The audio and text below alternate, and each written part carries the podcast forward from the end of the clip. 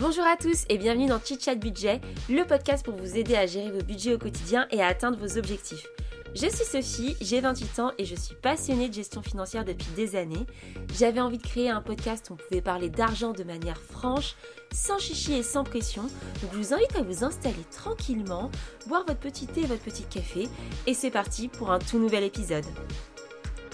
Bonjour tout le monde, j'espère que vous allez bien. Bienvenue dans ce nouvel épisode. Aujourd'hui, j'avais envie de parler euh, de crédit IMO et particulièrement de taux d'endettement. Alors pourquoi je vous parle de ça? Euh, Comme d'habitude, c'est en rapport avec un truc qui se passe dans ma vie. Non, en fait, je, voulais faire un petit peu le point moi personnellement sur euh, mes capacités d'emprunt. Je viens de finir un investissement locatif et ça c'est top. Et voilà, j'avais envie de savoir quelles étaient mes, possibilités? Est-ce que je pouvais réemprunter? Est-ce que je pouvais acheter plus grand pour ma résidence principale? Est-ce qu'il était question, il était temps d'arbitrer certains investissements? Voilà. à peine fini, je me pose des questions et je me suis dit que j'allais faire un point avec ma banquière pour, pour avoir un peu quelques infos. Et, et c'est de là d'où est venue l'idée de cet épisode parce qu'elle m'a donné plein plein d'infos. Là, pour le coup, ma banquière, elle a été top. Et je me suis dit bah, qu'il fallait les partager et que ça pouvait vous aider aussi, vous, bah, dans vos investissements immobiliers, à vous demander bah, à savoir un peu où vous êtes, à faire vos propres calculs. Et comme ça, bah, quand vous arrivez à la banque ou même quand vous faites une offre, une offre sur un appart, bah, genre que vous ne fassiez pas sans savoir vraiment quelles sont vos capacités. Alors, je vous ai déjà partagé, il y a des, il y a des calculateurs, etc. Mais voilà, là, je vais vous rentrer dans le, dans le vrai vif du sujet. Et comme ça, enfin dans les lignes. Et comme ça, bah, vous pourrez le faire vous-même et vous rendre compte un petit peu des, subtilités et, du durcissement des mesures aussi. Voilà, surtout qu'on est dans un contexte où les taux euh, commencent à, remonter, euh, ils prennent 0,10, 0,15 par mois, donc euh, là on est un petit peu dans une une frénésie où il y a des acheteurs qui disent ouh là là là là, il faut vite que j'achète. en même temps, bah, du coup, comme les taux augmentent, le marché se stabilise un peu. les, les acheteurs d'un côté ils veulent acheter, mais en même temps bah, les prix commencent un peu à baisser, donc ils se demandent s'ils n'attendent pas. Donc voilà, c'est un peu une période mouvante par rapport à une situation qu'on a eue depuis plusieurs années. Moi j'ai eu la chance à mon, enfin, j'ai eu la chance à mon prêt IMO locatif, j'ai réussi à obtenir je crois, c'était 1,25% sur 25 ans. Donc voilà, on restait dans des taux sympas, mais là on commence à monter à 1,5, à 6. Donc, donc voilà, il y a un contexte de taux qui augmente. Euh, c'est pas non plus une catastrophe. Enfin, voilà, si ça se compense par une baisse des prix IMO, pourquoi pas, hein, enfin, j'ai envie de dire.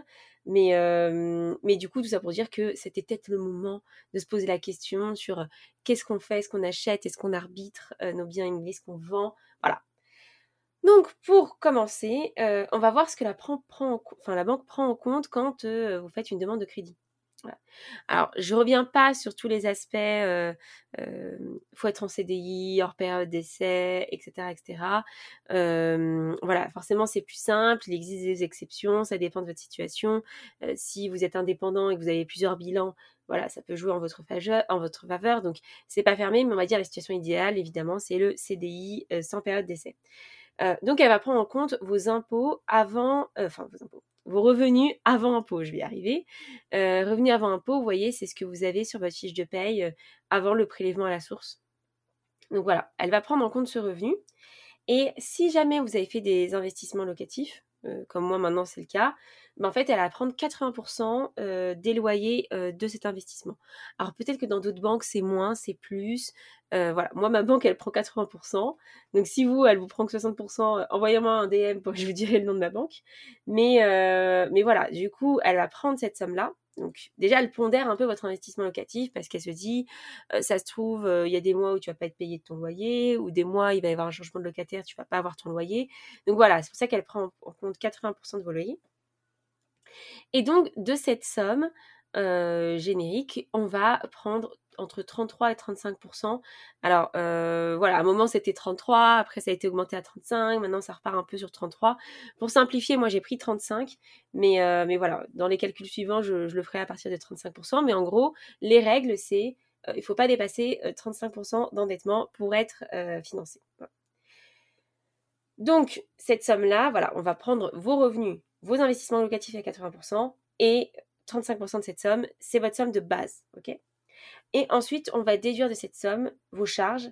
Et vos charges, c'est les crédits en cours. Donc, par exemple, si vous avez fait un investissement locatif, on va prendre en compte la charge de crédit. OK? Donc, euh, pour un petit peu euh, vous faire un exemple, euh, et que ce soit un peu plus clair, on va prendre un exemple où un revenu de salaire, c'est 5000 euros. Voilà. Dans un couple, cadre, voilà. Ils gagnent 5000 euros à deux avant impôt. Ils ont un investissement locatif qui leur apporte un loyer de 500 euros par mois. Alors du coup, comme je vous le disais, on prend que 80% de ce montant en compte, donc ça fait que 400 euros. Donc, ils ont des revenus à hauteur de 5400 euros, donc 5000 plus les 400 euros. Et si on prend 35% de cette somme, ça fait 1890 euros. Donc, du coup, en gros, la personne, elle peut emprunter 1890 euros. Sauf que il faut déduire les crédits en cours. Et disons qu'il y a un crédit en cours sur cet appartement de 300 euros. Donc, on gagne 500 euros tous les mois, mais la banque n'en prend compte que 400. Et le crédit, il est à hauteur de 300 euros. Donc en fait, la personne, elle a plus 1890 euros à investir. Elle en a 1890 moins 300, ce qui fait 1590 euros. Donc en fait, ce chiffre-là, c'est votre mensualité max. Et euh, vous pouvez aller euh, sur des sites, je remettrai dans la barre d'infos de, l'épisode de podcast, euh, où vous pouvez avoir votre mensualité et vous avez un peu une idée du montant du crédit que, que ça vous fait. Dans ce cas-là, ça fait 366 000 euros. Alors en fait, ça veut dire quoi ce calcul? C'est que, par exemple, si vous faites un investissement locatif, vous pouvez faire un bon investissement, vous voyez, toucher 500 euros de loyer euh, et, n'avoir un crédit que de 300, tu vois. Donc tu peux te dire, ouais, trop bien, en fait, en fait j'ai augmenté mes revenus de 200 euros, parce que la différence, c'est ça, c'est 200 euros. Et ben en fait, en fait, la banque va vous pénaliser quand même et va baisser votre taux d'endettement, euh, enfin, va augmenter votre taux d'endettement plutôt, parce qu'en fait, euh, c'est assez simple quand on le pose sur papier. Je sais qu'à l'oral, ça a l'air, c'est peut-être un peu plus complexe quand on manie les chiffres. Mais en gros, si en fait on prend que 30%, 35% euh, en compte vos revenus, mais qu'on prend 100% de vos crédits en cours euh, en charge, forcément, en fait, euh, vous allez avoir une différence. Et du coup, moi, le gain que m'apporte cet appartement de 500 euros, bah, en fait, comme il est pris en compte que à 400 et qu'après il est divisé par 3, vous voyez, ça fait à peu près quoi? Euh, j'ai pas fait le calcul en disant 130 euros. en fait, c'est comme si cet investissement, vous avez rajouté 130 euros de revenus, mais à côté de ça, euh, vous, vous payez 300 euros de crédit. Donc en fait, je sais pas si c'est très clair, mais euh, vous allez être pénalisé même si votre investissement il est rentable. Donc il faut le prendre en compte quand même parce que c'est assez euh, voilà c'est assez c'est assez, assez, bizarre quoi. Euh, avant en fait il y avait euh, d'autres méthodes de calcul qui étaient prises en compte. Alors à une époque on a eu ce qu'on appelle le calcul différentiel. En fait on prend le revenu du loyer moins le revenu du crédit, ça fait une somme. Donc là dans ce cas-là ça ferait 500 moins 300, ça ferait 200 euros. Et ces 200 euros étaient rajoutés aux revenus globaux du foyer. Et là, on avait, euh, on le divisait euh, par le taux d'endettement. Et donc, du coup, bah là, c'était beaucoup plus avantageux. Si vous faites le calcul, vous vous en rendrez compte. Euh, donc ça, ça n'existe plus. Enfin, si vous avez une banque qui fait encore ça, appelez-moi. Parce que franchement, pour le coup, je pense que c'est encore très rare aujourd'hui. Le peu de banques qui le faisaient encore le fait, je pense encore pas trop aujourd'hui. Et en fait, à un moment, ils sont switchés sur autre chose. C'était un taux d'endettement spécial investisseur. En fait. Donc le taux d'endettement classique, c'est d'être à 33 à 35%, mais les investisseurs, ils pouvaient monter jusqu'à 45. En fait, ça, ça n'existe plus. En tout cas, c'est ce que ma banquière m'a indiqué. Ça n'existe plus. Je pense qu'il faut avoir un, très bon contact, une très bonne relation avec un, un banquier ou un pote ou j'en sais rien, mais c'est de plus en plus compliqué et il faut pas j'ai envie de dire il faut pas compter dessus de base dans ces investissements voilà c'est une opportunité si c'est possible mais mais voilà moi des échos que j'ai ça semble compliqué aujourd'hui tout ça pour dire qu'en fait l'investissement locatif ou investir dans sa résidence principale c'est assez compliqué c'est de plus en plus difficile et voilà, il ne faut pas non plus vous flageller si vous n'arrivez pas à le faire ou pas à le faire tout de suite. Il existe hein, des, solutions pour pouvoir améliorer sa capacité d'emprunt. Je vais vous en donner plusieurs. Alors déjà, euh, bon, ça semble assez logique, mais vous pouvez augmenter euh, votre apport. Euh, si vous n'avez pas d'apport, bah forcément c'est un peu plus compliqué. Maintenant, les banques, elles demandent pratiquement systématiquement un apport et elles demandent aussi qu'après avoir mis cet apport, il vous reste de l'argent. Donc, ça veut dire qu'il faut travailler son, épargne pouvoir emprunter plus. Et si vous avez un reste après l'opération qui est intéressant, la banque aura plus tendance à vous financer et un petit peu dépasser ce taux d'endettement. Pour améliorer aussi euh, ce, montant emprunté, vous pouvez solder des crédits. Euh, voilà. Si euh, dans vos crédits en cours, vous avez des crédits à la consommation, vous connaissez ma haine des crédits conso. voilà, il faut réussir à les solder, il faut, les finir pour que votre capacité d'endettement augmente. Donc voilà, vous avez plusieurs méthodes. Hein. J'ai fait boule de neige. J'en ai déjà, j'ai déjà fait un épisode sur le sujet, mais peut-être que j'en referai un. Mais pour le coup, voilà, vous avez des choses à faire sur ce sujet et euh, ça vous aidera à augmenter votre capacité d'emprunt. Et vous pouvez aussi jouer un petit peu sur ce qu'on appelle le reste à vivre. En fait, la banque, au-delà de votre taux d'endettement, elle va aussi s'intéresser à votre reste à vivre. Comment elle calcule le reste à vivre? Elle va prendre vos revenus, elle va soustraire vos prêts en cours et elle va soustraire vos impôts. Donc, pour calculer euh, vos impôts, euh, il faut le prendre à la mensualité. Donc, c'est-à-dire vous regardez votre dernière feuille d'impôt, divisez par 12 le montant, et euh, vous aurez votre, votre somme mensualisée d'impôts. Donc, moi, ce qu'on m'a expliqué, en gros, c'est que si votre taux d'endettement, il dépasse les 35%, et que vous avez moins de 2000 euros de reste à vivre, c'est dead. c'est dead, vous ne pourrez pas financer plus. Vous pouvez avoir de l'apport, enfin, les éléments que j'ai donnés avant, mais en gros, la banque, elle ne dépassera pas vos 35%. En revanche, si vous dépassez 35% et que vous avez plus de 2000 euros de reste à vivre, voilà, ça peut, ça peut se négocier sans monter à 40, etc. Mais il y a peut-être des choses à faire pour pouvoir euh, monter votre taux d'endettement. Mais en tout cas, euh, voilà, ce, reste à vivre euh, qui est important pour la banque. Alors, vous allez me dire, euh, très bien Sophie, excellent travail, mais il n'y a pas que ça qui compte dans les charges. Il y a, par exemple, les charges de copropriété.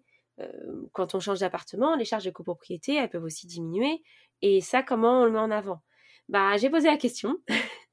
et en fait, la banque, c'est pas qu'elle en a rien à faire, mais c'est pas ça qu'elle va regarder. Alors peut-être que elle va essayer d'appuyer ce dossier, c'est quelque chose que vous pouvez mettre en avant, mais en fait, pour rentrer dans ces cases, ça n'a pas fonctionné, quoi. Donc, moi, j'avais notamment vu un bien où j'allais gagner 100 euros de charge par rapport à ma résidence principale. Mais en fait, ces 100 euros de charge, ils n'étaient pas du tout pris en compte dans les calculs. Et du coup, euh, du coup, c'était pas possible, quoi. Donc, j'avoue qu'il y a un petit peu des choses étranges, enfin étranges, des contraintes qui sont compliquées. Il y a des raisons pour lesquelles elles sont mises en place. C'est pour éviter le surendettement, faire du crédit raisonné, etc. On sait ce qu'a mené la folie des crédits aux États-Unis en, 2008. Mais, j'avoue que moi, je trouve hein, personnellement que c'est de plus en plus compliqué d'emprunter. Et en fait, je me dis, même s'il a un revenu très confortable, ça devient difficile. Comment c'est quand on gagne le minimum légal, etc. je, suis vraiment admirative de ceux qui, réussissent à, emprunter, à acheter leur résidence principale avec des revenus en dessous du revenu médian, ce genre de choses. Voilà, c'est un vrai exploit, ça montre de la bonne, de la bonne épargne, une bonne gestion et, euh, bravo à vous. Mais euh, effectivement, les conditions d'octroi de crédit sont de plus en plus difficiles. Et moi, dans mon cas, voilà, j'ai fait mon point, je voulais savoir où j'en étais. En gros, ce que je comprends, c'est que euh, je pourrais peut-être racheter un investissement locatif mais en fait, euh, moi, pour ma résidence principale, euh, si je veux racheter, euh, alors déjà, je serais obligée de vendre ma, résidence principale actuelle. Je ne peux pas racheter un autre appart et garder celui-là en locatif. Ce serait pas possible.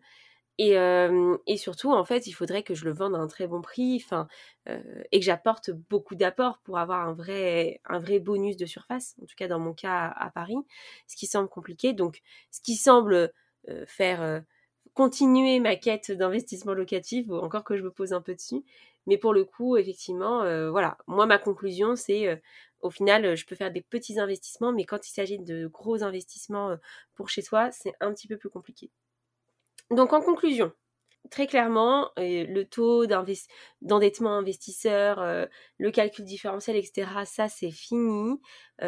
Aujourd'hui, il faut être en dessous de ces 35% et voilà, les prêts à 110%, etc., c'est de plus en plus difficile.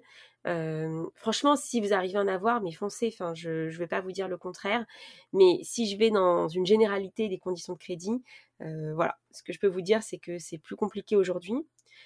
On est dans un contexte de taux qui augmente. Ça ne veut pas dire qu'il faut se ruer sur le crédit, parce que ça reste, enfin, je veux dire, même à 2%, ça reste une bonne affaire de passer par le crédit et de s'endetter voilà, enfin, moi je, je dirais pas il faut courir, je dirais plus si vous avez un projet en cours, évidemment, il faut essayer de faire les choses le plus rapidement possible.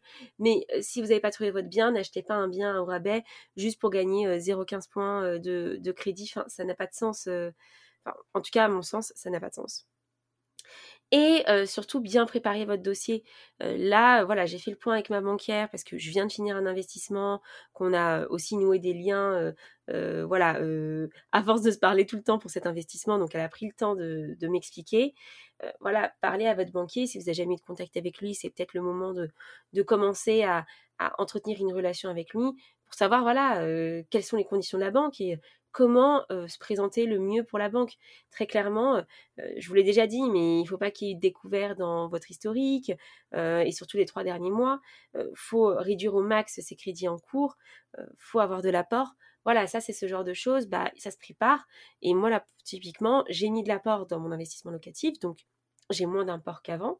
Il bah, va falloir que je, remette de l'argent et que, que je remette de l'argent de côté pour, pour, que la banque puisse me suivre sur d'autres opérations. Donc, voilà, ça permet aussi de faire un petit point et de se dire bon bah comment je vais faire pour atteindre mes objectifs? Il faut que j'épargne tant, les conditions c'est ça. Ok, mon reste à vivre il est peut-être au-dessus de 10 euros, de 2000 euros.